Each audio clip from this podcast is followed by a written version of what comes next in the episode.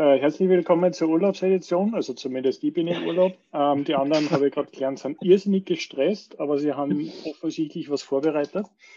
Ähm, ich habe, also jetzt muss ich wieder rausfinden, wie das, wie das mit dem Share funktioniert. Das verlernt man ja in drei Tagen. Ähm, ja, es ist, es ist super entspannend, wenn man mal nichts mit dem ganzen äh, Computerklumpert macht. Ähm, das, das, das, das, das, kennen wir, das kennen wir auch immer aus dem Urlaub nachher. Ne? Das Problem ist dann, wenn du wieder zurückkommst, ist meistens dann ein brutales Aha-Erlebnis. innerhalb von einer halben Stunde bist du dann wieder, wie wenn du keinen Urlaub gehabt hättest. Jetzt sagen wir so, ich fahre ja nirgendwo hin, sondern ich bin eigentlich nur ein bisschen so im Werken und ein bisschen im Lego bauen. Ähm, Wer es noch nicht gesehen hat, äh, ich habe das da verlinkt in den MISC-Geschichten äh, mit dem äh, Video mit Unboxing und so, weil mir ein paar Leute gefragt haben, was das für ein komisches Backel ist, was ich da auf Twitter gestellt habe. Haben gesagt, ja, das äh, machen wir nächste Woche. Und gestern haben wir dann gedacht, so, naja, eigentlich konnte Unboxing-Video machen. Ich bin zwar kein Influencer und nichts auf der Welt. Noch nicht. Ähm, noch nicht, das ist ein gutes Stichwort. ähm, du, ich glaube, ab 1000, ab 1000 irgendwie ist man Mikroinfluencer oder so irgendwas. Ich kann dafür Geld. Mikroinfluencer, wie geil ist das? Mikro, Mikroinfluencer. Also wir kommen immerhin schon, also auf, auf, auf zwei Views kommen. Ja. Ich habe Instagram TV ausprobiert, weil, man, weil ich gelernt habe, dass man auf Instagram nicht Videos hochladen kann, die länger als eine Minute sind. Nee, als ähm, 10 Sekunden, oder? Oder 10 Sekunden. Auf jeden Fall war ich sehr erstaunt, dass Instagram TV gibt. Also so viel zum Thema Influencer. Ähm, ist wahrscheinlich dann doch eher Krankheit. Ähm, langer Rede, kurzer Sinn, ich habe ein bisschen zum Bauen angefangen und ich finde es super entspannend. Ähm, übrigens auch für Sizing und so. Ähm, ja, das ist das, was ich tue. Ähm, alles andere, ähm, wir können die Agenda durchrattern. Oder dadurch, dass ihr, glaube ich, eingangs schon ein bisschen was über States gesprochen habt, können wir gerne einfach in die States reinspringen. Also Niklas und wo ist der Marcel Ado? Na. Ähm, nee, der ist, glaube ich, nicht da. Oder ist nicht mhm. Ich habe, kann dazu sagen, ich habe da nicht jetzt sehr viel vorbereitet. Ich habe mir eigentlich wieder mehr vorgenommen, als ich zeitlich leider geschafft habe, aber es kommt nach. Ähm, ist aber nicht schlimm. Wir machen einfach jetzt gleich eine Live-Demo. Äh, und gucken uns das einfach an und hacken das zusammen einfach, wie immer. Weil Hands-on finde ich eine bessere Erfahrung als, ähm, wenn wir jetzt sofort mein Screen. Äh, ich muss nur den richtigen finden. Äh, ich move euch mal irgendwo anders hin. Wahrscheinlich muss ich meinen Link 2 Euro größer machen, ist alles kein Problem. Hm. Ähm, so als haben wir noch nicht. Ihr seid jetzt alle da, wo ihr richtig seid. Okay. Ähm, ja, also es gab ja diese Iteration, ich glaube in GitLab 13.0 oder in 13.1 kam endlich dieses heiß geliebte Feature, worüber wir ähm, Terraform State im Pipeline Side managen können. Ich habe das dann mal letzte Woche ausprobiert, glaube ich, in, bei uns im Unternehmen für so kleinere Projekte mal und habe das für cool befunden. Also habe ich gesagt, muss ich dir da was auch zu zeigen, weil dann finden es andere Leute bestimmt auch noch cool. Weil die Doku ist schon relativ gut, man konnte relativ gut damit einsteigen. Ähm, aber ich bin halt eher so der praktisch-haptische Mensch. Deshalb müssen wir auch irgendwas zeigen und ich will nicht nur jetzt über Slides da durchreden. Deshalb machen wir es einfach mal an einem kleinen Beispiel. Ähm, ich habe jetzt einfach einen AWS-Account ähm, aus der Bedingung einfach, dass ich an AWS-Account jetzt gerade schneller dran gekommen bin als an einen anderen Cloud-Provider-Account. Ähm, das ist aber da nicht schlimm. Äh, ich werde auch zu, zwischendurch noch was, vielleicht was zu Terraform sagen. Ähm, Ziel ist es irgendwie, die ganzen Chose, dass wir gleich auf der rechten Seite, falls ihr das noch nicht groß genug seht, äh, dass wir irgendwie eine Amazon Elastic Registry deployen ähm, und das am, besten, am besten per GitLab Pipeline.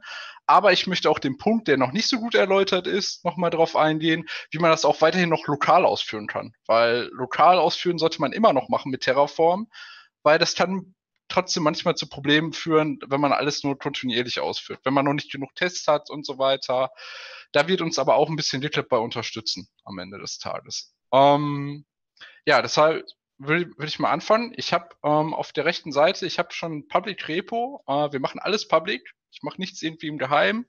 Ähm, ich habe einfach ein leeres Repo angelegt ähm, und habe dazu auch, ähm, das Einzige, was ich bis jetzt eingestellt habe, ist, glaube ich, dass ich Variablen hingeschrieben habe, wie man an die AWS-Secrets kommt. Ähm, ich habe jetzt hier noch Protected rausgenommen. Das ist aus dem Grund, weil ich euch noch ein anderes Feature gleich vorstellen möchte, ähm, was halt direkt mit den Pipelines, mit dem Terraform mitgeliefert wird. Ähm, deshalb ist es erstmal nicht auf Protected. Ähm, und das werden wir uns dann gleich mal angucken. So, das heißt, das Wichtigste, was wir vielleicht brauchen, ist halt, ähm, ich mach das mal eben, zack.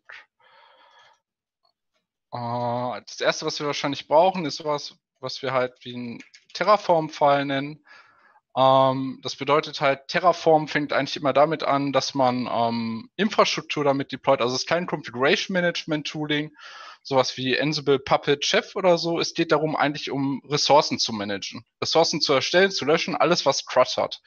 Cloud-Provider haben typischerweise nur CRUD-APIs und deshalb sind sie sehr gut in CRUD-APIs zu integrieren. Terraform hat aber auch die Möglichkeit, noch andere Provider zu integrieren. Der Marcel hatte ja davon schon geschrieben, ähm, dass es halt, dass er es mit GitLab machen würde. Ähm, und in dem Sinne, Terraform bietet auch so ein paar Provider an. Also wem langweilig ist, der kann gerne auf die ähm, Liste, das wird auch in dem Blogpost nochmal folgen, welches es alles gibt. Also es gibt Terraform-Provider en masse oder man kann auch gerne eine Terraform-Provider schreiben. Die müsste man aber später allerdings halt in Go schreiben, weil Terraform, wie alles aus dem Cloud-Space halt, auch in Go geschrieben ist. Ähm, wir werden, wie gesagt, uns diesmal dem Thema ähm, AWS widmen. Da ist der Terraform-Provider weit verbreitetsten und auch am größten. Ähm, somit und werden uns jetzt mal die einfache ECR gleich auch erstellen. Ähm, so, jetzt habe ich natürlich wie ein guter Fernsehkoch schon etwas vorbereitet.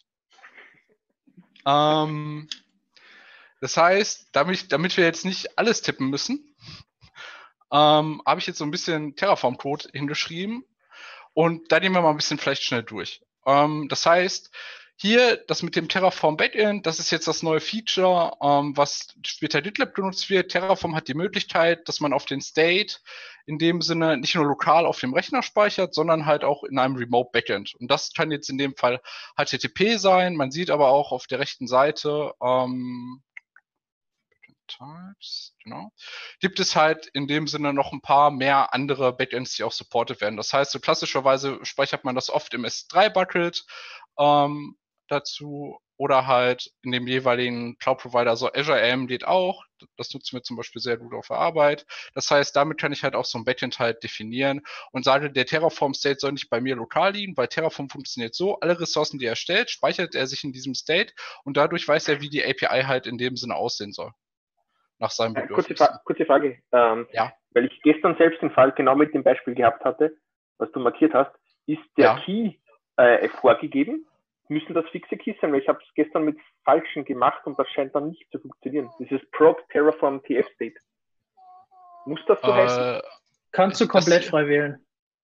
Weil ich habe es gestern frei gewählt und das hat nie funktioniert. Du redest das vom AW. Achso, der Key, der kann frei wählbar sein. Das ist halt ja. einfach nur die Datei, wo der State drin gespeichert wird. Das sehen wir auch gleich im äh, Beispiel für GitLab auch. Da kann ich nochmal was zu also, sagen, weil das steht aus der Bei mir nämlich gestern in, in Asia hat das bei mir gestern nicht funktioniert. Ich musste dann den Namen aus irgendwas nehmen. Ja, das können wir uns auch gerne nochmal so uns angucken. Mhm. Also, also ich habe mit Azure, muss ich auch sagen, ist nicht so die einsteigerfreundliche Terraform Experience weil man gefühlt halt auch sehr viel immer nachbauen muss oder halt, es gibt noch nicht so viele Convenient-Sachen wie in dem Sinne, was wir jetzt hier haben, ist halt ein Modul. Das heißt, ein Modul ist wieder eigentlich nur ein, eine Sammlung von Terraform-Files. Ähm, das bedeutet halt, hier sind jetzt die wirklichen Daten halt drin. Ich muss es jetzt nicht alles neu schreiben. Ich kann einfach dieses Modul nutzen als wiederholbare Komponente. Äh, wiederverwendbare Komponente. Und ähm, mit, dem Mas mit dem Master würde ich aber ein bisschen aufpassen. YOLO. Wir leben doch auf der Edge. Nein, normal würden wir auch pinnen. Ähm, normal kann man es sogar auch ein bisschen besser machen. Man kann halt auch direkt die Terraform Registry nutzen und halt dafür dann nach dem jeweiligen Modul suchen. Also es gibt für die großen Cloud-Provider gibt es immer was. Ähm, und wenn man jetzt hier ECR, ich glaube, die sind auch gelistet, dann können wir das gerne auch austauschen. Dann brauchen wir nämlich gar nicht mehr Git angeben, weil das ist die Möglichkeit auch. nicht nur das hier. Das nicht. Also wir können auch halt sagen, hey, nutzt das aus der Terraform Registry und dann mit der Version und die Version ist eigentlich nur der Git-Tag. In dem Sinne. Also das wird halt auch gehen. Ähm, ja, so. Genug über Terraform in dem Sinne im Einzelnen erstmal geredet. Das heißt, den ersten Schritt, den wir jetzt gerne, den ich jetzt gerne machen möchte, ist halt, wir wollen das ja irgendwie halt auch ins Repo halt reinkriegen. Ähm, das bedeutet halt, wir brauchen natürlich das gut altbekannte GitLab CI-YAML. Ähm, glücklicherweise, wenn man sich die ähm, Doku von GitLab selber anguckt, ähm, so mal kurz etwas anderes gucken. Terraform. State. Eben einmal. Zack, zack, zack. Da, cool. Ähm, es ist auch in der Doku schon relativ gut dokumentiert, auch First in Usable, das werden wir jetzt auch gleich sehen. Hier ist nochmal so ein bisschen alles erklärt. Ich gehe gleich nochmal auf diesen anderen Punkt hier mit dem Terraform Init gleich ein. Ähm, das heißt, GitLab hat uns halt schon so ein kleines ähm, Beispielskript vorbereitet. Ähm, in dem Sinne, hier ist das folgende GitLab CI YAML ähm, was halt in dem Sinne dann die ganzen Terraform-Schritte halt durchgeht, weil jede Ressource muss erst geplant werden, bevor sie ausgeführt werden. Terraform muss selber erst initialisiert werden und es wird noch validiert. Ähm, dafür nehmen, können wir dann halt einfach die ähm, GitLab CI nutzen. Ähm, ich habe jetzt hier eine kleine Änderung in dem Sinne. Oder? Nee, habe ich. Doch, habe ich. Ich habe in dem Sinne die kleine Änderung hier zum Thema TF-Root. Da wir jetzt in dem Sinne den Terraform-Root hier lokal haben, direkt im Directory, gebe ich halt hier das Project dir an. Das ist die einzige Änderung zum gesamten GitLab CI YAML. Ähm, damit wir halt ein bisschen mehr Convenience halt haben. So. Ähm, jetzt haben wir diese beiden Files. Ähm, das heißt, wir können anfangen, wir committen Nehmer. Ähm, wir commit Initial Commit. Habe ich mir irgendwas vergessen? Nein. Ähm, und kann jetzt ganz wichtiges Feature, alles mit Emojis machen, weil sonst hat man nicht so viel Spaß im Leben. Ah ne, das ist der falsche. Welches Emoji ist das? Tada. Also ich hätte das ist, ist die Emoji erwartet. Ich bin, wenn, wenn, wenn du den Kürzel kennst, den ich mir merke, ich kenne Sweat Smile, das ist so mein Lieblings-Emoji. Aber den kann ich halt nie schreiben, dann müssen wir erst zehnmal den Emoji fixen und tada ist immer einfach. Nimm Facepalm. ähm, naja, ich habe einen, hab einen Shortcut für Alfred und dann tippe ich das und mache Copy-Paste, also kann man es auch nicht merken. Und jetzt habe ich es nicht im richtigen. Ah, ich muss auch pushen, ne? Pushen, ja. ist ja dezentral. Ähm, so. Das ist schon verbunden, ja, okay. Ähm, so, jetzt sehen wir das schöne Tada. Ähm, jetzt können wir uns mal das ein bisschen angucken. Derzeit. Das ist jetzt wieder ein neues Feature. Das habe ich erst heute das erste Mal gesehen auf GitLab.com mit dem Duck, dass er jetzt auch enabled wird. Ähm, was generell auch später vielleicht interessant für Terraform ist, was ich mir schon überlegt habe, ist, wenn wir ähm, über Child Pipelines reden, könnte man das sehr gut dafür nutzen, wenn man in mehrere Environments deployen möchte aus einem Monorepo in dem Sinne, wenn man mehrere Terraform-Environments hat, könnte man dafür super Child Pipelines später nutzen. Dass die alle unabhängig laufen, in dem Sinne in einem Repository. Weil es kann ja sein, dass ich für Plan für das Production Environment machen möchte, Plan für das Dev Environment und Plan für das Staging Environment. Ähm, wir tun uns jetzt aber in der Zeit mal den Bildjob angucken. Ähm, was ihr jetzt halt hier seht, Jetzt muss ich mir diese coolen Sidebar rausziehen und den kriege ich nicht raus, ne? Moment so. Ähm, so, das heißt, in dem Sinne, wir nutzen jetzt hier nicht direkt Terraform selbst. Also Terraform ist eigentlich auch ein ähm, Binary. Also das heißt, wenn ich hier Terraform Version angebe, ähm, kommt irgendwie sowas raus. Wir nutzen halt in dem Sinne das GitLab Terraform, aber das ist im Endeffekt halt nur ein kleiner ähm, Shell-Wrapper. Den kann man auch finden. Das sieht unter GitLab Images. Ähm, ist halt so ein kleiner Rapper, der halt in dem Sinne nur Terraform uns ein bisschen convenient halt leichter zu benutzen ist. Also das heißt, dass wir diese ganzen Sachen, die wir ter für Terraform init machen müssen, ähm, nimmt uns halt dieses kleine Shell-Skript halt so zum Großen halt ab, weil wir dann nur noch die einzelnen Befehle. Das ist jetzt eher so für die Pipeline natürlich getrimmt. Ähm, können wir halt die folgenden Schritte halt ausführen. So, jetzt gehen wir mal zurück. Ähm, in der Zwischenzeit müsste jetzt, glaube ich, der nächste Job durchgelaufen sein. Das heißt, jetzt passiert halt ein Validate. Ein Validate ist dafür da, der guckt jetzt in dem Sinne, ob ich meinen Terraform-File auch richtig beschrieben habe. Also ist halt sehr schön. Das macht halt ein Linting drauf und kann mir sagen, ob ich irgendwelche inhaltlichen Fehler habe oder halt Schreibfehler. Damit man halt da auch schneller kommt. Aber er prüft die wiederum nicht, wenn man das erst applied. Also das heißt, er kann nicht die in denen gelegenen Ressourcen wirklich überprüfen. So. Jetzt klassischerweise kommt dann der sogenannte Plan. Ähm, und jetzt sehen wir halt, was beim Terraform Plan eigentlich wirklich passiert. Das Terraform Plan ist jetzt dafür da. Er sagt jetzt, er möchte halt in dem Sinne was anlegen. Die Plus, die Grünen sind alle, dass welche Ressourcen angelegt werden wollen. Also in dem Sinne lege ich hier einen AWS-User an. Das kann man auch sich nochmal ganz gut im ähm, kann man sich auch nochmal in dem Fall angucken. Also in dem Sinne, das ist der User, der hier angelegt werden soll. Und dazu werden dann halt auch noch in dem Sinne die Policies, die AWS-Regeln angelegt und so weiter. Da muss ich halt dadurch kommen, dass einzelne Repository später, ähm, ja. So. Das nächste, was wir jetzt halt machen müssen, wir müssen, es ist jetzt noch nicht da, also wenn wir uns jetzt nochmal das AWS ECR angucken, äh, sehen wir auch, es ist nichts da. Jetzt müssen wir es natürlich ausführen. Das bedeutet halt, wir können mal zurück auf unsere Pipeline gehen. Wir haben halt hier den schönen manuellen Schritt auf Apply und können halt es in dem Sinne applyen. So. ähm, es dauert jetzt eben kurz, bis der Runner startet. Das wird immer ein bisschen ähm, anschließend, was er jetzt machen wird, was ich vielleicht nochmal in der Zwischenzeit erzählen kann dazu, ist ähm, dieser Build-Step oder der Plan-Step, der gibt halt ein Artefakt mit über. Da, das ist halt ähm, der Plan Cache, das ist ein reines Binary, wo jetzt alle Schritte drin stehen, die ausgeführt werden sollen. Man könnte es auch direkt immer beim Apply machen, nur dann wird sich Terraform jedes Mal den aktuellen State von der API holen. Das heißt, wir können zwischen dem Plan und dem Apply können ja wieder Änderungen passiert worden sein.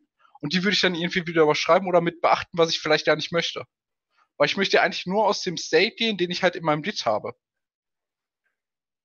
Ähm, das heißt, so, wie hast du das jetzt gelöst? Weil du sagst ja Validate, okay, der erste Step, dann sagst du Plan, ja. entsteht lokal das Teil und Apply musst du aber trotzdem, oder? Genau, Apply muss ich jetzt immer noch. Also dafür habe ich den Button gedrückt. Also wenn wir uns nochmal die Pipeline hier angucken, in dem Sinne, ich tippe halt hier mit Plan, macht halt in dem Sinne, erzeugt schon so eine Plan-Datei. Mhm. Das ist die Plan-Cache-Datei und die wird dann als Artefakt übergeben. Artefakte sind ja, werden bei GitLab immer so übergeben, die werden immer mit in die nächste Stage automatisch übergeben. Ja. So, das heißt, nach Bild kommt klassischerweise dann auch ähm, Deploy oder kommt dann Test immer? Ne, Bild, Test, Deploy.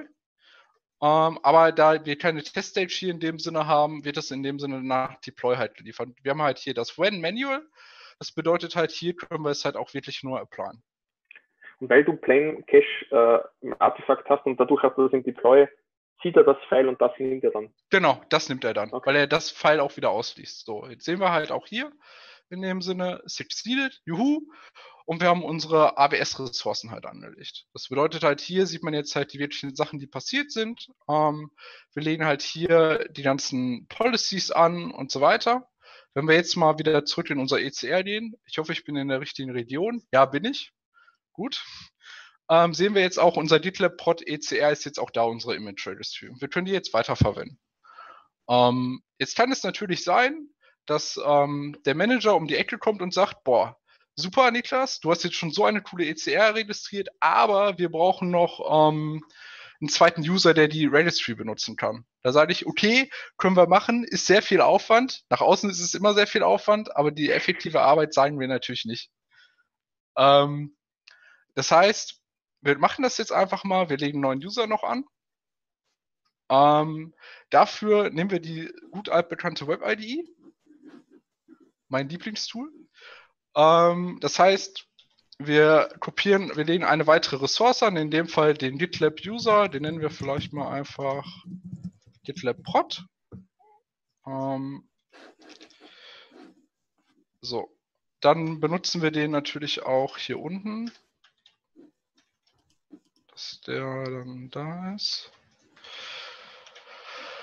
So, ich hoffe, ich habe jetzt nirgendwo Typus drin. Das müssen wir gleich nochmal laufen. Wir machen natürlich einen neuen ähm, User. Wir fügen den halt hinzu. At Prod User. Ähm, ah, vergessen. Schade. Um, Gibt der Moment? ja, aber geht das über das UI, das MN? Ich glaube nicht. Ich glaube nicht mehr. Ich habe mir heute auch schon ein, ein, äh, selber ein Eigentor geschossen mit Push Force Lease. Also das, ich habe zwar Force gepusht, aber der, der, hat trotzdem meine eigenen Commits dann nicht überschrieben. Das war dann blöd. Das habe ich dann nach einer Stunde gemerkt. Aber ist absolut so. Wir sehen jetzt natürlich, dass hier jetzt geht wieder das Init los. Ähm, so. Das heißt, wir können mal eben kurz noch warten. Das Validate geht los. Aber uns eigentlich interessiert uns jetzt nicht in dem Sinne, wie die Schritte losgehen. Wir warten jetzt einfach mal, bis die Pipeline halt durchgeht, weil jetzt kommt das nächste relativ entspannte neue Feature, was auch zeitgleich äh, in dem Sinne mitspielt. Ähm, weil was GitLab jetzt auch schon anbietet bei Default, ist halt, dass es auch anzeigen kann, welche Terraform-Ressourcen hinzugefügt werden und welche gelöscht werden. Das wird in dem Sinne gleich im Merge-Request unten auftauchen und dann sehe ich, welche Ressourcen sich geändert haben und ich muss jetzt nicht den ganzen Log durchgehen. Weil es kann sein, wenn man später relativ große Environments hat, dass dann sehr viele Ressourcen mal gelöscht werden und nicht. Und manchmal interessiert mich halt nur, wie viele. Ähm, natürlich muss man immer noch, bevor man einen Apply macht, immer vielleicht nochmal den checken. Dafür gibt es auch Tooling extra noch außerhalb von GitLab. Dazu könnte ich auch gerne mal was erzählen, wie wir es bei uns im Team managen, sowas. Ähm, mit, natürlich habe ich Info und Fehler. Ah, ich habe den. Okay, jetzt sagt er natürlich, der Plan wird nicht erfolgreich. Bevor ich es jetzt apply, er einen Fehler wirft, müssen wir diesen Typo nochmal fixen. Es fehlt halt in dem Sinne, es ist immer so, dass wir nach Ressource, äh, Ressourcentyp, Punkt Ressourcenname und dann können wir die ähm, die Objekte von der Ressource halt abrufen. Und hier fehlt jetzt halt das Punkt A, um die AWS-Ressource-ID zu kriegen. Äh, gehen nochmal zurück. Dann ich mal Merge Request wieder. Ist aber schön zu sehen, dass ich nicht der Einzige bin, äh, der solche Fehler macht. Das ist ja Fehler machen, dafür sind wir da. Aus Fehlern lernt man ja. Also es wäre ja langweilig, würde ich euch jetzt alles zeigen, was direkt geht und dann denken, oh, das ist alles super und es geht alles so einfach. Ist doch leider nicht realitätsfern. Wir kämpfen doch alle mit unserem Problem. Ja, und wir haben, wir haben damals bei der Isinger DSL auch so einen Indexer gebaut mit Punkt, äh, quasi, um auf Arrays zuzugreifen oder, oder Dictionaries. Und versuche einmal das zu erklären, schlüssigerweise. Und dann machst du es und denkst so, es geht alles. Hm, da steht ein falscher Wert drinnen. String passt nicht auf Array. Ähm, und genau ähnlich tickt Terraform. Ja. Ähm, so, ich hoffe, jetzt haben wir alle Fehler beseitigt. Du kannst dann mal auf das Duck klicken. Ja, weil da habe ich noch nicht. Ah, okay. Ja, das stimmt. Man braucht drei abhängige Jobs. Ist das ein CE-Feature oder ein E-Feature? Das soll, glaube ich, für alle ausgerollt werden. Das Problem war nur, dass es für die 13.1 zu spät kam. Okay. Soweit ich es im Kopf habe. Und es ist jetzt auf gitlab.com ausgerollt. Es gibt auch ein Feedback-Issue, das ist da verlinkt.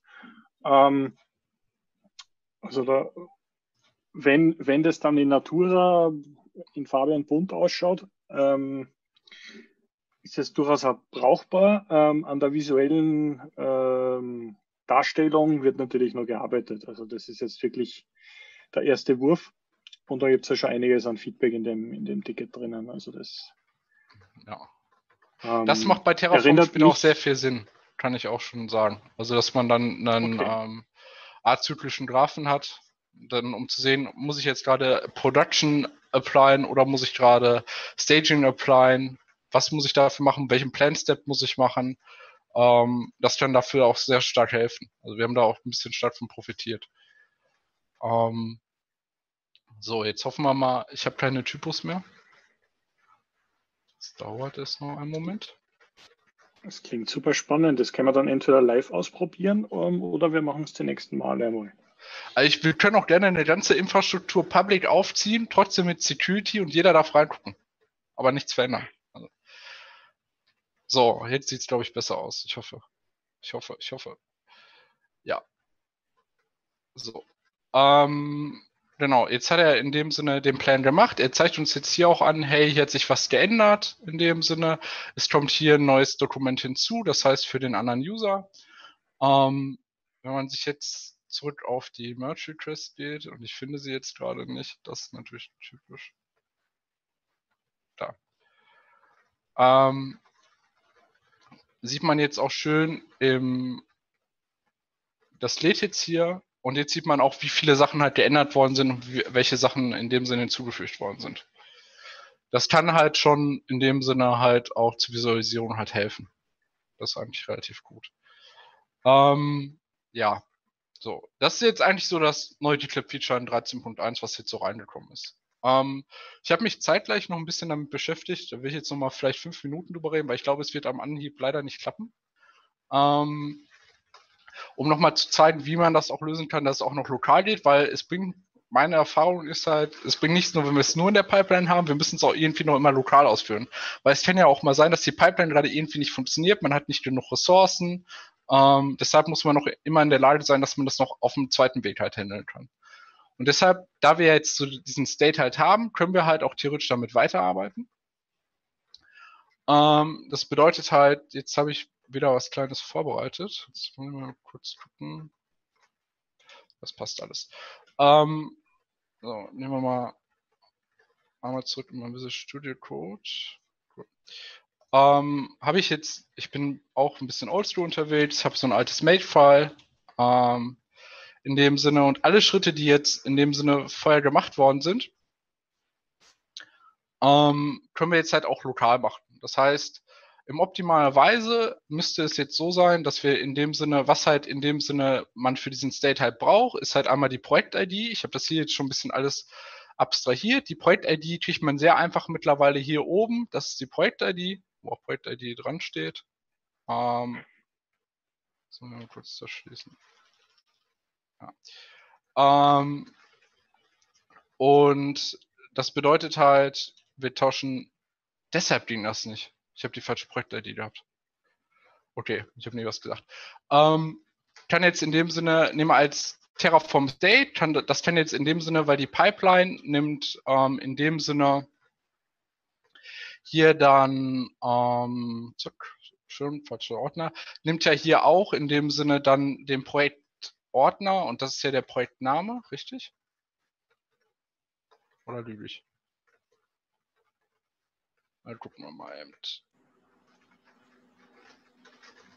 Nee, ist richtig. Ja, okay. Ähm, so, das heißt, wenn wir halt wieder zurückspringen, das finde ich nur dort falschen Pfeil. Ähm, können wir jetzt hier auch ein schönes, ne, ich muss es im anderen Terminal machen. Können jetzt halt hier einfach ein gutes altes Made Init machen. Dann sieht man halt auch so ein paar Credentials, das ist aber nicht schlimm. Die werden gleich eh gedroppt. Ähm, und anschließend ähm, initialisiere ich jetzt Terraform lokal. Und wenn ich jetzt halt in dem Sinne sage, hoffentlich Terraform, weil ich ja noch nicht den aktuellen Zustand habe, oder kann auch einen TF-Plan machen, ähm, müsste er mir jetzt, er, in dem Sinne, fragt jetzt zur API, zur GitLab API, was ist der aktuelle Zustand, holt sich jetzt halt den Remote-Speicherplatz äh, im Optimalfall und würde mir dann sagen, dass sich nur ein paar Teile verändert haben, aber ich vermute, er greift jetzt gerade noch nicht auf den richtigen State. So. Warte mal, Project Name. Das ist auch richtig. Das ist auch richtig. Das hat auf jeden Fall schon mal funktioniert. Ich würde das für nächste Mal nochmal sagen, warum es nicht ging. Äh, da müssen wir jetzt aber aufhören. Also das wird halt in der Rede wird das technisch auch weitergehen.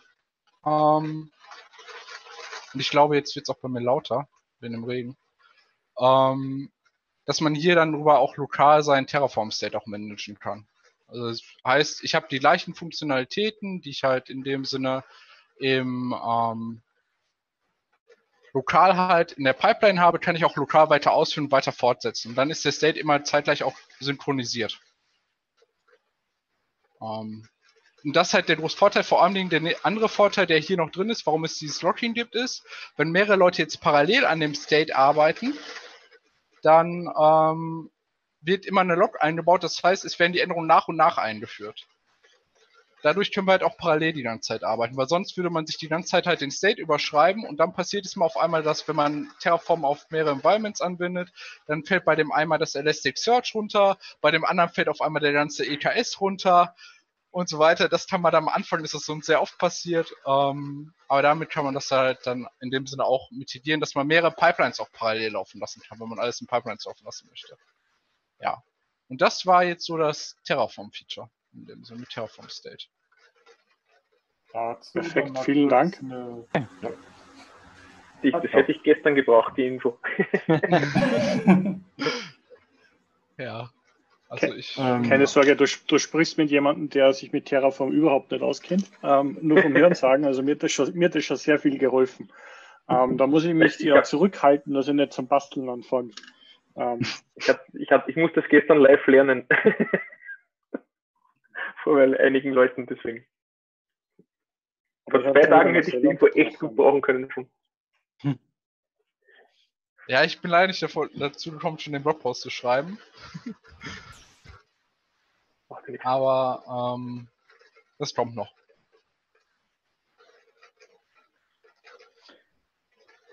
Genau, dafür wir einen neuen Blogpost, glaube ich, heute bekommen. Auf unserer Seite. Oder? Haben wir? Ja. Ah, das Bash Script. Mhm, genau, Bash Script for checking out the master branch of many repositories in the directory. Von Greg. Stimmt, über das haben wir gesprochen. Ähm, ich muss gestehen, mhm. ich lese die Merge Request Updates nicht wirklich ähm, und freue mich immer dann, wenn, wenn irgendwas passiert, ähm, wo ich nichts damit zu tun hatte. Ähm, also das Terraform-Thema hatte ich letzte Woche schon und was war, was war denn das noch? Ähm, Policy und Governance ist ja auch wunderschön selbstständig gepublished worden. Also der John dann auch gefreut. Ich hätte auch noch so viele Themen, über die ich schreiben konnte, aber ich nutze jetzt einmal die Zeit, äh, nichts zu tun, um dann wieder voll durchzustarten. Und den Marcel habe ich ja schon versucht zu motivieren, dass er seine was war das, GitLab Mirroring, äh, irgendwas, die, irgendwas Tweet-Reihe ja. dann auch einmal verblockt. Also alles, was irgendwie sinnig ist, kann man ja gerne ins, äh, ins Blog reinschießen.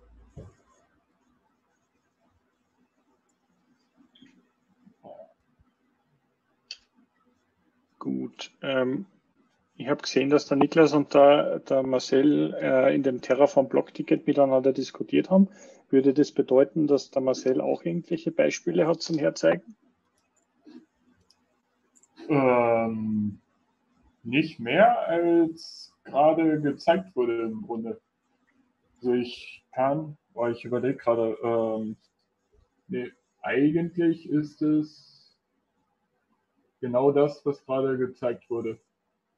Sprich, in dem Repository, was ich aktuell habe, womit ich das Ganze für mich immer wieder ausprobiere, mache ich auch nichts anderes als ähm, über Terraform das Repo anlegen und dann in einem weiteren Schritt nutze ich das Repo als State Backend und ziehe mir darüber eine kleine ähm, Umgebung bei DigitalOcean hoch, wo ich eventuell auch noch mal ein Beispiel mit AWS mache, so wie wir es gerade gesehen haben, aber inhaltlich und von den Befehlen her ist es halt genau das, was wir gerade gesehen haben, ja.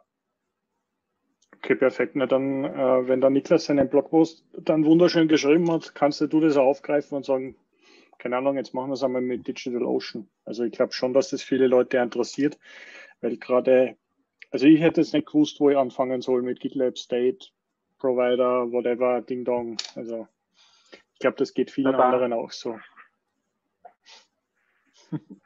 Ja, ich ähm, muss sagen, ich fand die Doku ganz gut. Allerdings, da könnte ich nochmal nachsehen. Da gab es nämlich einen, der sich ein bisschen sehr darüber ausgelassen hat, wo man denn die Projekt-ID findet. ähm, und das sei in der Doku nicht so ganz eindeutig gewesen. Ich weiß gar nicht mehr, ob das im Nachhinein nochmal geändert wurde. ja, der alte Weg ist halt umständlich, weil du halt äh, über General, über Gen Settings, General Days genau. Und dann halt die Projekt-ID dir ausliest. Genau, aber die Projekte, die ist, ist ja schon, Weg, ja. aber die Projekte, die ist ja schon sehr lange in, in, in, dem, in, also in dem Overview, oder? Ja, aber Weiß ich glaube, sie war, sie war visuell nicht wirklich sichtbar oder man hat es nicht so Ach wahrgenommen. Also es, es ist, glaube ich, in den letzten, im letzten halben Jahr oder im letzten Jahr ist UX-technisch in GitLab sehr viel passiert. Also mein Eindruck zumindest. Und du, du kannst halt manche Dinge klarer lesen, erfassen. Ähm, ich kann mich auch noch erinnern, dass ich in die Projekt-Settings rein navigiert bin und diese ID gesucht habe, weil ich halt mein, mein Python-Code mit der API sonst nicht funktioniert hätte. Aber mittlerweile gehst du halt ins Projekt und machst Copy-Paste. Ähm, das geht schon auch. Und klar, wenn es in der Doku fehlt, ähm, einfach editieren, ähm, forken und dann Merge-Request schicken. Also. Ja. Das kriegen wir schon hin. Ähm, ja, ich glaube, in der Doku war nur der Punkt, dass drauf verlinkt wurde mit einem GitLab-Doku, einer GitLab-Doku-Seite, wo finde ich die Projekt-ID und das war dann eben der alte Weg über Settings, General, irgendwas und dann äh, sich dadurch suchen. Ah, ja, äh, schaue ich nach der, nachher mal drauf. Ja, es ist vielleicht ungewohnt, weil man es, glaube ich, bei GitHub ans, ähm, aber so hast du da eine gewisse Eindeutigkeit und kannst du deine Projekte kreuz und quer umbenennen und musst ja. dann deine Skripte nicht anpassen, weil ähm, selbst wenn der Redirect von, von äh, Repository Transfer funktioniert, ist es natürlich trotzdem immer wieder die, der Fehlerfall Nummer eins, wenn du ein Repository umbenennst. Ja, kenne ich, selbst ausprobiert für euch. Ähm, mhm. ja. Deswegen sind meine Skripte mittlerweile das, also größtenteils so umgebaut, dass im Header, genauso wie der Niklas das gezeigt hat, alles deklariert ist und dann wird es unten verwendet. Und wenn ihr dann irgendwas umbenennen muss, sei es jetzt Branchname, Repository-Name oder Schieß mich tot, dann passiert das halt einmal oben. Oder es sind Umgebungsvariablen, die ausgelesen werden. Gut, im.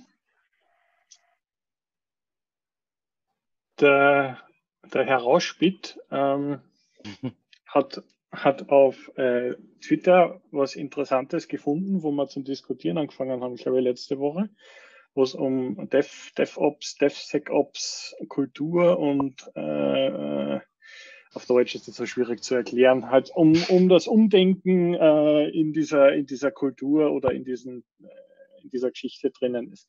Und ich weiß jetzt nicht, ob man, wie man da am besten einsteigt, aber ich, ich, äh, ich werfe jetzt einfach einmal den Ball nach Kärnten. Äh, und ja. Ja, also ich habe mir den, den Blogpost oder den, den Twitter-Post nochmal kurz rausgesucht. Ähm, gestartet ist das Ganze vom Patrick Debois. Ich spreche es jetzt einfach mal so aus, ich hoffe, das stimmt ähm, wo er eben schreibt eben, dass man mehr Ops-Stories, er vermisst Ops-Stories bezüglich dem DevSec-Ops-Thema. Ja. Und da hast du, glaube ich, du auch geantwortet und auf das hin hat dann Amari geantwortet und habe ich geantwortet hin und her. ähm, ja, und schlussendlich habe ich dann letzte Woche, weil ich das Thema generell sehr interessant finde, ähm, dann in unser Everyone Can Contribute was hinzugefügt, dass ich es, glaube ich, gut finde, dass man generell um das Thema, ähm, jetzt aus meiner Sicht um das Ops-Thema ja, von dem ganzen, von dem ganzen DevSecOps ähm, ein bisschen diskutieren oder den, den Anstoß dazu geben, dass wir ein bisschen diskutieren darüber, ähm, wie sich unsere Arbeit eigentlich verändert hat in den, in den letzten Jahren. Ja.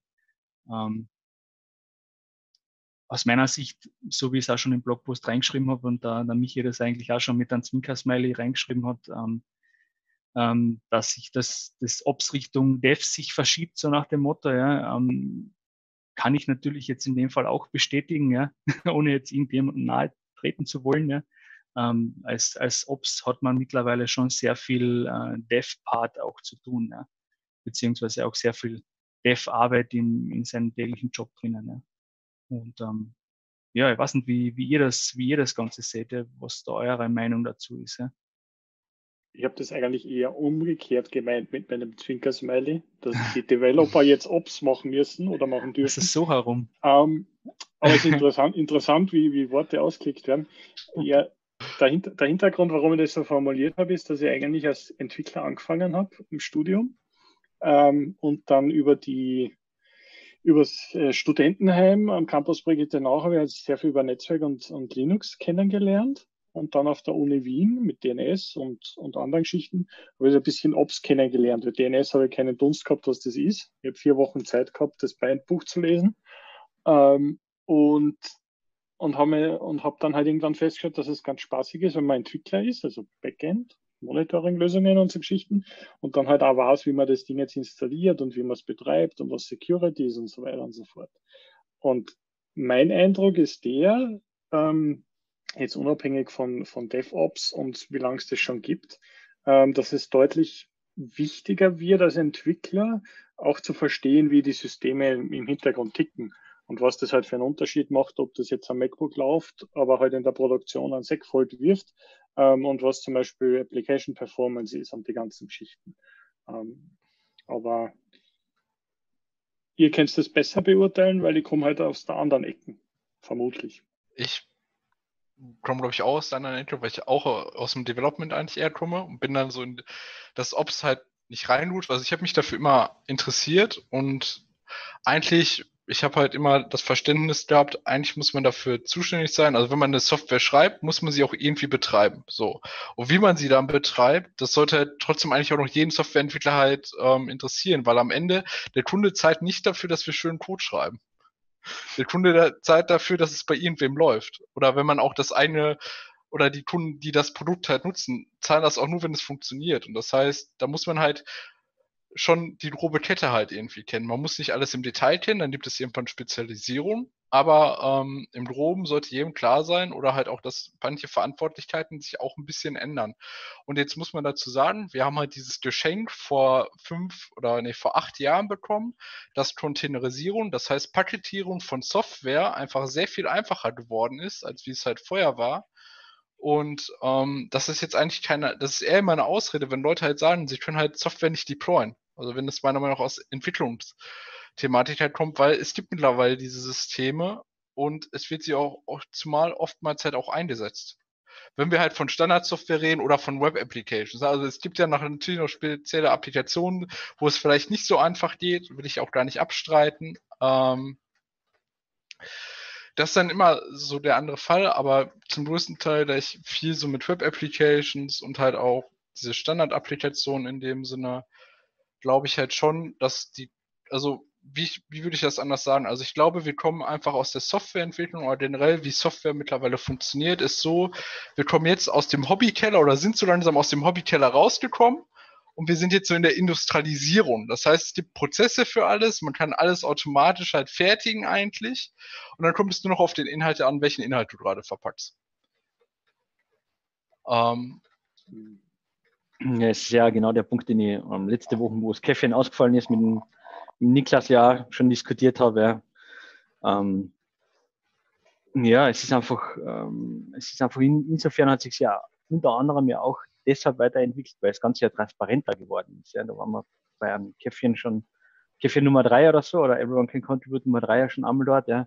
Früher war es halt irgendwie so alles ähm, so ein bisschen eine unklare Box, was in der Software drin ist und wie es zum Betreiben ist einfach. Ja, mittlerweile ist, wie der Niklas sagt, ist das Ganze halt mehr in Containern oder zu Containern geworden und deswegen auch leichter deploymentbar. Ja, das bedeutet aber nicht, ja, ähm, oder es ist eigentlich der Vorteil, dass es, dass es jetzt so ist, dass, dass die Software an sich einfach ähm, auslieferbar ist. Ja. Das bedeutet halt auch, dass man Softwareentwickler, die kommen von anderen Ecken, ja, von der Ops-Ecke her, halt gewisse Dinge halt dann schon wissen muss oder wissen sollte, ja, also wie wird überhaupt auf die Anwendung zugegriffen, ja. Und ähm, nichts als Maschen dort, ja, beim Software, die was halt nicht beim Kunden ist oder die halt kein Value generiert, sondern in der Entwicklung feststeckt, die bringt halt kein Value. Also wenn sie nicht beim Kunden ist, der was er dann verwendet, der dann keine Ahnung was damit macht, wofür er immer die Software gebaut wurde, ja, solange sie nicht jemand verwendet, ist sie, ist sie nett, ja, und dieser Spielwiese, aber sie bringt nichts, ja. Die Zeiträume, die man halt heutzutage hat, ja, um Software ausliefern zu können, sind halt immer Monate, sind halt Tage, ja. Mhm. Stunden. Vor allem, vor allem, die, die Immutable Data, ah, Immutable Infrastructure ist ein Riesenfortschritt in dem Ganzen.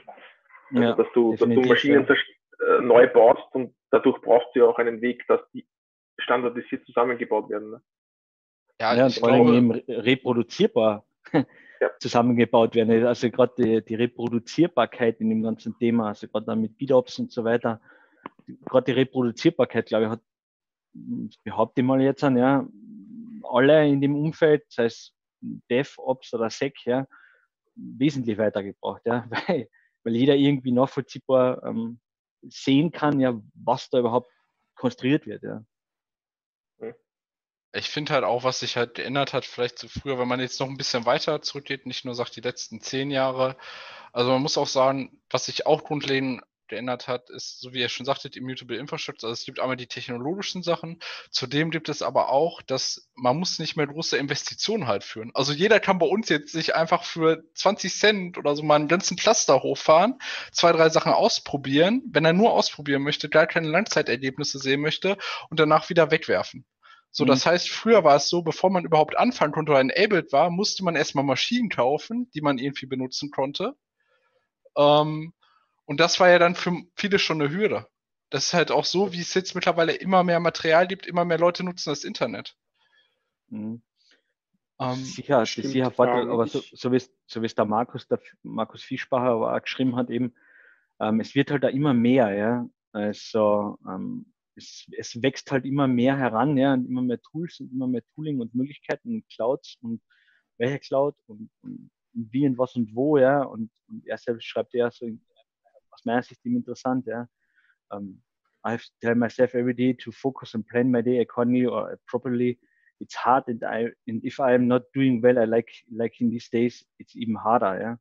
Also ich glaube schon, dass das auch schwierig ist mittlerweile für viele, die was jetzt sagen, wir sind wir alle schon, glaube glaub ich halt zumindest, ja, relativ lange in dem Metier unterwegs, ja, und haben viel Erfahrung, ja. Und diese viele Erfahrung haben wir uns über Jahre im Prinzip ja erarbeitet und, in unsere Köpfe gespeichert und können uns darüber unterhalten, ja. Aber es ist schon schwer für junge Kollegen da den Einstieg zu finden, ja, weil, puh, das, was du heute einmal so locker lässig in 20 Minuten gezeigt hast, so Terraform und AWS, und machen wir mal ein Registry und machen dieses und jenes. Äh, und mit API und mit ähm, CRUD äh, ähm, APIs arbeiten und mit State-Files und so weiter, das, ist, das klingt für uns alles mehr oder weniger wie täglich Brot, ja. Aber da hängen eine Myrade an Sachen zusammen, ja, die du zwar natürlich, genauso wie du gesagt hast, nicht im Detail verstehen musst, ja, aber zumindest wissen solltest, ja, heute, ja, wie was wo zusammenhängt, ja. Sonst wird es schwierig weil die Abstraktion ja. beim Fehlerfall dann bitter enden kann, ja, bis du dann das ja. Problem findest. Du, so musst, gesagt hast, du musst, hm. so wie du heute gesagt hast, ja, da fällt der, der Punkt oder so wie der, äh, Markus gesagt hat, ja, ähm, das funktioniert so und so, das bringt was mit den Array, ja, völlig klar, ja. Ja, das ist schon, halt, okay, ja. das ist halt Erfahrung, ja. Ähm, ich glaube aber, es geht halt wie gesagt, ein bisschen um Enablement. Also, dass man Leute halt, ja, die vielleicht schon, ja, in dem Sinne, dass sie jetzt leichte Sachen halt nutzen können. Man muss nicht dafür halt gewisse Sachen erst erreicht haben, um das machen zu können, oder manche ja. Schmerztäler halt schon, ja. haben können. Ich finde halt immer die Möglichkeiten, Satz, die Möglichkeiten, ähm, zu probieren, sind definitiv Gott sei Dank ja, wesentlich breiter, wesentlich breiter geworden. Ja, absolut, ja. Aber na, trotz alledem, ja, das ähm, zu finden, wo fange ich an, ja, oder wie wir jetzt gerade alle diskutiert haben, ja, puh, die Doku, die passt eigentlich im Großen und Ganzen, haben wir super zurechtgefunden damit. Es fallen nur zwei oder drei Kleinigkeiten. Ähm, die zwei oder drei Kleinigkeiten sind, sind dann die Dinge, die was nachher viele definitiv zur Verzweiflung dann die Decke bringen, ja, weil halt das doch nicht ganz klar ist, wo die Projekte die steht. Ja. Das kann, ist für uns Klar, ja, und völlig klar. Oder ich schaue es mir einfach irgendwo nach, ja, finde ich schon im Url oder irgendwo, ja, ist überhaupt kein Problem. Aber für andere ist das eine Hürde, ja. ja ich glaube Hürde. halt, Also was, was mir aufgefallen ist, was wir auch eigentlich schon im Kern gesagt haben, der Unterschied ist mittlerweile, es gibt nicht nur noch ein, zwei große Provider oder es gibt nur noch ein, zwei Tools, die du jetzt können musst. Es gibt mhm. einfach eine Vielzahl von Tools und du hast eine gewisse Problemdomäne und dafür kannst du halt Tools eigentlich adaptieren, die dir helfen oder nicht. Und das mhm. musst du vielleicht auch leider selber ein bisschen in Erfahrung bringen. Das ist halt die Sache so ein bisschen aus dem und das ist ja das Problem, was halt alle haben. Also würde es halt diese Generalisierung geben, glaube ich, dann ähm, hätte das schon jemand gelöst am Ende des Tages. Mhm. Oder manche Sachen werden auch, oder manche Leute haben auch einfach diese Probleme gar nicht, weil sie gar nicht ähm, so groß sind oder solche technischen Probleme irgendwann kriegen, weil sie vielleicht nur ein, zwei Server haben oder das nur haben. Ähm, das muss man ja auch immer noch in Relation sehen. Aber ich finde halt mhm. immer so ein, guten Satz, den ich mir halt immer so im Kopf halt behalte, ist der, den ich halt aus dem SAI-Book von, ähm, ich will jetzt nicht, ich will nicht wieder über Google reden, aber ich finde, das ist immer so ein ähm, guter Satz, der mir eigentlich das relativ klar macht, warum wir Sachen einfacher machen müssen. Also, dass sie andere Leute halt benutzen können. Also, es bedeutet halt, Karl Geiser von Google hat mal gesagt, um, if a human operator needs to touch your system during a normal operations, you have a bug the definition of a normal changes as your systems grow. Das bedeutet halt, ähm, alle Sachen, die wir manuell in dem Sinne wieder integrieren müssen, wenn wir nur Standardtätigkeiten wie wir müssen Server gerade runterfahren, also nicht die Extremsituation, wovon wir meistens dann immer reden. Ähm, das ist halt dann Arbeit, die wieder draufkommt, wo wir dann Zeit gar nicht so viel haben, um andere Sachen wieder fortzuschreiten.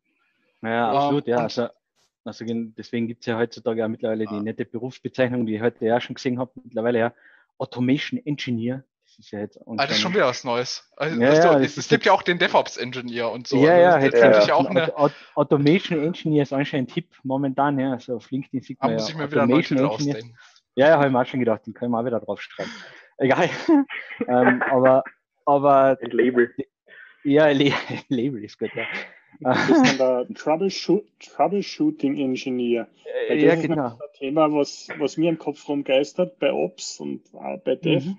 Die Leute haben verlernt, wie sie die Fehlersuche betreiben. Das ist natürlich erfahrungsbedingt ein bisschen. Ähm, aber viele, viele Fragen, die du halt hast, während du was ausprobierst, machst du Google auf, tippst ein, genauso wie der Niklas das jetzt schön gemacht hat. Ähm, aber so dieser, dieser Einstieg für viele, weil es halt einfach äh, too many oder too much ist. Ähm, wie, wie, wie debugge ich sowas? Wie mache ich da Troubleshooting? Warum ist in dem Logger Stacktrace drinnen? Ich verstehe das nicht, ähm, dass du den Stacktrace halt im Kopf zerkleinern musst, um dann die Fehlermeldung zu erkennen. Ähm, das ist das, was, glaube ich, in, dadurch, dass wir so schnell Technologie leben, das geht verloren. Und es gibt wenige Köpfe, die über das nachdenken ähm, wie man Troubleshooting-Doku schreibt, wie man halt sagt, wenn du die, das siehst, editiere dieses eine File und nicht schreib, mach halt, ähm, dass man versucht, das einfacher zu machen. Das ist, das ist ein mhm, Thema, was mir am Herzen liegt. Das, ich habe aber noch keine, keine Lösung dafür gefunden, wie, mhm, äh, wie das am besten geht. Ich glaube, halt, das, ich glaube halt, dass das, Entschuldigung, ich glaube halt, dass das Problem ist, dass wenn man eben Troubleshooting machen möchte, dass es schon eine gewisse Art von Erfahrung braucht, ja, weil ähm, zu wissen, wie die Systeme zusammenhängen, so wie es der Mario vorher gesagt hat, also so wie es der Niklas gemacht hat mit dem Terraform ja, und der AWS, das sind so viele Teilchen und Tierchen äh, am Werken, ja, wenn du mal eins davon nicht funktioniert oder nicht so funktioniert, wie es üblicherweise funktioniert, ja, dann tust du dir als Unbedarfter, unter Anführungszeichen Unbedarfter, ja schon relativ schwer, wenn du nicht weißt, an welchem Punkt du ansetzen kannst oder musst oder wie auch immer. Ja, also es ist dann schön, wenn man ein Doku hat, so wie jetzt das mit Terraform, wo man anhand derer man vorgehen kann. Ja, die hilft halt leider nicht, wenn dann eines dieser, dieser Teile aufgrund dessen, dass die Doku zum Beispiel schon vielleicht etwas älter ist, ja, dann nicht mehr so funktioniert, wie es in der Doku zum Beispiel da drinnen steht. Ja. Und da haben genau. viele dann aus meiner Sicht das Problem, dass sie, dass sie eben genau zum Thema Troubleshooting dann nicht wissen, an welchem Punkt sie überhaupt ansetzen ja. Können und müssen, damit sie dann den nächsten Schritt weiterkommen. Ne? Das ist definitiv ein interessantes Thema, weil auch genau das, was der, weil auch genau das, was der Michael, das, was der Michael eben gesagt hat, gerade eben zuerst, ähm, das merken wir ja auch im Team mit unserem jungen Kollegen, ja, ähm, der hat aus meiner Sicht überhaupt kein Problem damit mit der Technologie an sich selber, ja, der programmiert alles Mögliche, ja. und fuchst sich da ohne, ohne Probleme in etwas rein, ja, aber Troubleshooting, das ist irgendwie, das ist irgendwie so wie früher, ja, wo der, wo der Großvater dem, dem Sohn erzählt, wie man ähm, ein Haselnussstauden schneidet, ja, weil das ist halt einfach nicht, das ist halt einfach nicht straightforward, ja, das, das ist irgendwie eine Fertigkeit, eine Fähigkeit, ja, die man gezeigt kriegt, ja, wie liest man Doku oder was ist an einer Doku überhaupt wichtig, ja, weil die Dokumentation heutzutage, das sind ja Bücher. Ja, da reden wir ja nicht von einer A4-Seiten, sondern das sind ja, also allein die GitLab-Doku, das ist ja, ich weiß gar nicht, wie dick das Ding geprintet ist, riesig, ja. Und, und wo, wo, auf was, was, wo schaust du überhaupt hin auf den Monitor? Ja? Na, ähm, wie erkennst du überhaupt in einer Doku, was sind die relevanten Punkte? Gleich wie man, wenn man Stack Trace lesen, genauso wie der Michael gesagt hat, das ist eine Übungssache, ja? dass man eigentlich lernt, ja, ähm, in, dem, in einer Masse an Informationen die Information zu sehen, die die relevante ist. Ja. Ja. Aber das, sind, das ist aber immer im Hinterkopf haben, muss im Hinterkopf haben, dass du äh, ich rede jetzt einfach weiter. Ähm, ja, mach, mach, mach. Wenn du, kann, wenn, du, wenn du keine Engineers im Team drin sitzen hast, die jetzt einen Stacktrace lesen können, also jetzt, ja. keine Ahnung, da sitzt du davor und sagt, uh, das ist ein Bug. Ähm, man macht da dafür ein Ticket auf und du als Entwickler sitzt da und denkst so, es ist kein Bug, es ist ein Stacktrace, wo halt ein Log drin steht. Und wir haben das auf die harte Tour bei Isinger damals gelernt, bei der Zwarer Version. Wir haben halt alles als Stacktrace rausgegeben, als Exception in C++ und haben halt ein Ticket dafür gekriegt. Und irgendwann haben wir die Tickets genervt und wir haben es halt zugemacht. Und irgendwann haben wir festgestellt, ach so, unser Logging ist scheiße. Also nicht scheiße, aber du musst es halt verbessern. Ähm, Structured Logging hat es damals noch nicht gegeben, also JSON und Passbar und Filebeat und Elastic und sowas. Das war gerade in den Kinderschuhen 2013 herum oder 2014. Also haben wir versucht, die Exceptions zu fangen und ein schönes Log rauszugeben. Problem ist, äh, manchmal hast du es halt nicht aus dem Code rausgekriegt. Aber du musst halt als Entwickler auch die Erfahrung natürlich haben, um dann halt zum Beispiel Logging schöner zu bauen oder Application Performance einfacher messbar zu machen. Also es sind ja zwar hat definitiv Bugs im Cluster. Keine Ahnung, ähm, wie man das debuggt. Also das sind Dinge, da gibt's keine Doku, sondern da musst du halt zehn verschiedene Sachen, die du auf Stack Overflow oder GitHub findest, kombinieren und dann halt hoffen, das funktioniert und im Nachgang oder während dass du das schreibst, weil nachher schreibt man kein Doku mehr, während dass du es quasi ausprobierst und das Erfolgserlebnis hast, musst du es auch dokumentieren. Ähm, und das ist was, was glaube ich, viele nicht im Kopf haben oder, oder viele sich einfach schwer tun. Ähm, diesen Weg dahin und diese, dieses, dieses Mentoring, was man Jüngeren oder, mhm. oder gegenüber anderen Kollegen macht, dass man das im Hinterkopf hat und sagt, das mache ich jetzt nicht nur für mich oder das Problem löse ich nicht nur für mich, sondern ich nehme jemand anderen an der Hand und das ist dann quasi mein Padawan oder mein, mein Schüler, ähm, der das dann halt weitertreibt. Und dass man das, dass das Wissen halt nicht versandet, mehr oder weniger. Ja, also ich glaube. Tutorial halt versus Documentation. Nee, das ist, glaube ich, noch niemals. Also ich glaube halt, also das ist halt auch ein bisschen, kann das auch ein bisschen Mindset. Also, wie gesagt, ich habe ja am Anfang gesagt, man muss nicht alles verstehen, aber irgendwann ist die Frage, man braucht aber trotzdem eine relativ hohe Grundbasis, damit man halt solche Sachen halt deckeln kann. Also, wie funktioniert eigentlich der Browser, um so eine Website halt aufzurufen? Ne? Also, es ist ja auch nicht, du gibst da irgendwas Magisches ein und dann passiert da irgendwas so. Also, Blasphemie. Ja, nein, aber wie funktioniert, also wenn wir mit Infrastruktur, also wie funktioniert DNS ein bisschen, wie funktioniert ein bisschen IP-Adressen, also alles, was dann so zusammen, weil es sind ja Schichten. Das ist ja auch das Gleiche, wenn man aus der Mathematik kommt oder bei, in der Mathematik ist es auch so, es hat nie gereicht, nur die Formeln einfach auswendig zu lernen. Das bringt dir halt nichts. Es ist halt so wie die Doku, die kann halt so schön stehen, wie sie halt, wenn du sie selber nicht interpretieren kannst und anwenden kannst, bringt sie dir am Ende des Tages nichts. Ähm, und ich glaube, man muss und das ist halt meiner Meinung nach der ganz wichtige Punkt, den wir eigentlich immer haben, ist halt, wir müssen ein kontinuierliches Lernen machen. Das heißt, man kann nicht heute alles wissen, man wird morgen auch nicht alles wissen, weil dafür ist die Menge einfach zu groß, aber man muss sich immer neue Sachen herausfordern und dann halt kontinuierlich kleinere Schritte machen, um dahin zu kommen. Irgendwann kann man auch mehr Probleme lösen. Die Frage ist halt, wie kann man, wie ihr schon auch gesagt habt am Anfang, wie kann man diese kleinen Schritte halt in dem Sinne, wie kann ich lernen halt zu troubleshooten oder wie ich halt so Sachen halt runtergehe. Das ist ja eigentlich systemisch, ein systemisches Verfahren oder eine Methodik am Ende des Tages. Ähm, ja, Ja, es ist auch im Prinzip wiederum eine Fertigkeit, ja, die man, die man mentoren kann oder soll oder muss, ja, oder, oder anderen eben mitzugeben, ja. Weil, so wie ich in einem Twitter ja geschrieben habe, ist, selten findest du heutzutage alle Informationen, die du brauchst, um das zu lösen an einer Stelle. Weil jeder hat eine gewisse, ähm, kommt von einem gewissen Punkt, ja, wenn er etwas dokumentiert oder einen Blogpost schreibt, ja, um, um etwas mitzuteilen, also geht zu einem gewissen Punkt. Und das machen alle irgendwo von, von ihrer Warte aus, ja, weil jeder hat einen anderen Wissensstand. Ja. Und du kommst wieder mit einer anderen Idee oder mit einem anderen Problem von einem ganz anderen Punkt wieder, ja, zu dem, zu dem Thema hinzu, ja. Und, und du musst, oder es ist halt einfach, also die größte Fertigkeit und Fähigkeit ist halt einfach relativ schnell viel an Informationen aus unterschiedlichen Quellen mit unterschiedlichen Qualitätsgraden und Herangehensweisen zu scannen das Ganze im Kopf dann zu merchen. Yay, geht, geht Merch zu machen im Kopf, ja. Weil dann kommt wahrscheinlich vielleicht so äh, 80% hm, Lösung raus, mit der du selbst wieder weiterkommst, ja. Weil alles niederschreiben und alles zu dokumentieren in jeder Eventualität, was eine Software mittlerweile äh, an Zuständen erreichen kann, ist, glaube ich, äh, hoffnungslos. Wobei ich finde, man kann das sogar so ein bisschen in zwei Ebenen sehen. Also bei mir im Team zum Beispiel muss ich sagen, ist das wirklich sehr, sehr gut. Wir machen eigentlich gar nichts von Hand auf den Servern. Das ist alles automatisiert und sobald jemand was mehr als zweimal macht, werden dafür Skripte geschrieben oder Terraform, Chefcode angepasst, wie auch immer. Aber was mir darüber hinaus teilweise auch in Open Source Projekten auffällt, ist, da gibt es dann teilweise welche, die sind relativ jung dabei, sage ich mal, haben vielleicht auch gar nicht so die großen Probleme mit Amazon und Terraform zum Beispiel klarzukommen, weil die das einfach schnell begreifen.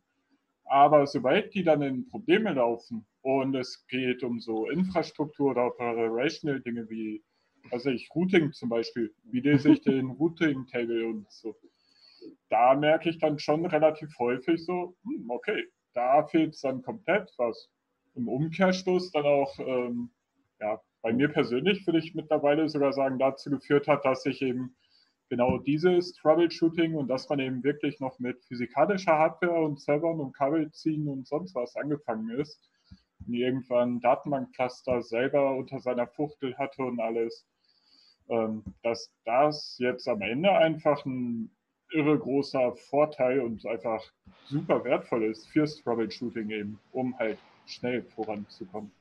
Mhm. Das sehe ich, ich auch so, ja. Ich würde halt, das würde ich auch so bestimmen, also auch so sagen, ich bin nicht bei diesem, dieser Zeitpunkt angefangen, aber ich muss auch sagen, ich bin relativ froh, dass ich halt gerade wo Docker noch niemals 1.0 war, mit Docker schon angefangen habe und konnte so mit den ganzen Container mitwachsen. Und genau. das Problem ist, was wir jetzt einfach leider haben, ist, glaube ich, wenn man halt auch einen älteren Unter oder einen größeren Unternehmen ist, da gibt es Leute, die haben noch gar nicht diese Zeitära erreicht aber das, die halbe andere Welt außerhalb dieses Unternehmens tickt schon wieder drei Schritte weiter. So gefühlt. Ja, die, die, die, und ich muss auch, was ich auch echt so als Problem bei mir noch sehe, ist halt diese Twitter-Blase. Die Twitter-Blase ist einfach sehr gefährlich, weil da gibt es Leute, die lösen halt Probleme, wovon man vorher selber noch nicht gehört hat oder die man auch gar nicht kennt, weil man irgendwelche Sachen halt auch gar nicht irgendwie hat, diese Probleme. Ähm, und ich finde das halt auch immer so lustig. Ich habe das mal auf einen Tweet auf Twitter gelesen und so ist es manchmal auch geführt, immer. Alle äh, ist halt so wie Kubernetes ist so wie ähm, High, High School Sex. Alle reden darüber, aber nur die wenigsten machen es wirklich. Ähm, Richtig, ja. Und das ist, glaube ich, bei sehr vielen Dingen. Also viele reden halt aber wirklich darüber, anstatt halt einfach mal zu machen oder es halt auch wirklich gema gemacht zu haben. Aber das stimmt sicher. Und das, was der Marcel gesagt hat, das kann, das kann ich auch unterschreiben. Ja. Also was uns massiv geholfen hat und äh, glaube ich unserem Kollegen, das war das, was ich beim, beim Niklas bei DevOps Gathering ja auch gesagt habe in meinem, in meinem Talk ist ja, ähm, dieser GitOps-Ansatz, ja, also dieser Automatisierungsansatz von, von vorne weg und gar nicht manuell anzufangen, sondern eher zu, zu den Leuten den Kollegen zu, den Kolleginnen zu zeigen, ähm, wo man was ändern muss, ja, um dann ein gewisses Ergebnis zu erreichen in der Automatisierung, das hilft extrem viel weiter, ja, weil dadurch, dass alles irgendwo im Pipeline steht oder irgendwo im, im, Code, sagen wir da beim Dev-Ansatz, ja, steht, in Infrastructure as Code steht, können die Leute dann auch, sind die Kollegen auch in der Lage, das irgendwo nachzuvollziehen, auch selber nachzulesen, ja.